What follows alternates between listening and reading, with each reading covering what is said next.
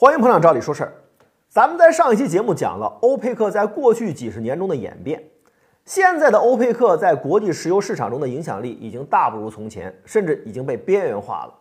但是，卡塔尔作为一个重要的产油国、石油输出国，为啥一定要退出欧佩克呢？仅仅是欧佩克的影响力下降，也不至于要退出啊，留在里面看起来也没啥亏吃啊。那么富有的卡塔尔还能差那点会费吗？当然不是这个原因。卡塔尔退出欧佩克有他自己的两点考虑，咱们这期节目呢就给您简单分析一下。首先呢，卡塔尔虽然是个石油大国，每年出口数量可观的石油，不过以它的石油产量在欧佩克当中话语权并不大，它的石油产量在欧佩克十四个成员国当中只能排到第九、第十位的样子，只有沙特石油产量的七分之一。但是卡塔尔石油产量排不到前列。它的天然气产量可是世界一顶一的大哥大，卡塔尔呢是世界第一大天然气出口国，毫不夸张的讲，卡塔尔在世界天然气市场当中的地位就跟沙特在石油市场中的地位差不多。第二，想必大家还记得，自从去年跟沙特谈崩之后，在沙特的号召下，世界逊尼派穆斯林国家组团跟卡塔尔断交，孤立卡塔尔，让那个卡塔尔在中东地区显得很尴尬。咱们在节目中讲过，沙特之所以这么恨卡塔尔，就是因为卡塔尔跟自己的死对头伊朗走得太近，沙特必须杀鸡儆猴，用打压卡塔尔来警告那些想跟伊朗勾勾搭搭的小兄弟。这样一来，卡塔尔在沙特主导的欧佩克里面也是非常的尴尬，自己的石油产量本来就不高，再被其他主要成员孤立，自然就是非常边缘化，没有什么影响力。与此同时，在欧佩克里面还有一个同样被边缘化、被孤立的石油大国——伊朗。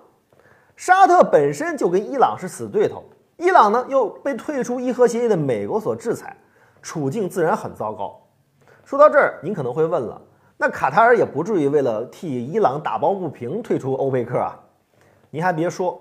是不是真的打抱不平不好说，但是退出欧佩克向伊朗示好的成分肯定是有的。为什么卡塔尔作为一个逊尼派国家要如此讨好伊朗，甚至不惜把自己的逊尼派兄弟们都得罪光了呢？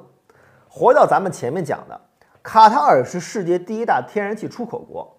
也是个国土还没有北京市大小的小国。那它的天然气是从哪儿来的呢？答案是海里，而且是跟伊朗共享的一片海域。这片海域蕴藏着占全世界百分之十四的天然气探明储量。伊朗这边叫做南帕斯气田。卡塔尔这边呢叫做北方气田，卡塔尔占有这片海域的三分之二，伊朗大概占三分之一。显然，卡塔尔很清楚自己的实力跟伊朗比起来简直不值一提。不说给你抢走，一旦要是伊朗把这片水域给封锁了，甚至只要让这片水域不太平，你卡塔尔的命脉就没了。所以卡塔尔很清楚，求人不如求自己，与其把自己的命脉交给沙特这些阿拉伯世界的大哥大。让他们来保护自己，还不如拼尽一切跟伊朗直接搞好关系，大家一起开发天然气赚钱。只要能采天然气，有钱赚，在这个世界上什么都好办。当然，国际社会不同于国内社会，前提是要保住自己的安全。那么卡塔尔这个小国得罪这一大圈地区强国的底气在哪儿呢？我们给您准备了一篇文章，感兴趣的朋友请到我们的微信公众号“照理说事”中回复“卡塔尔”三个字，全文奉上。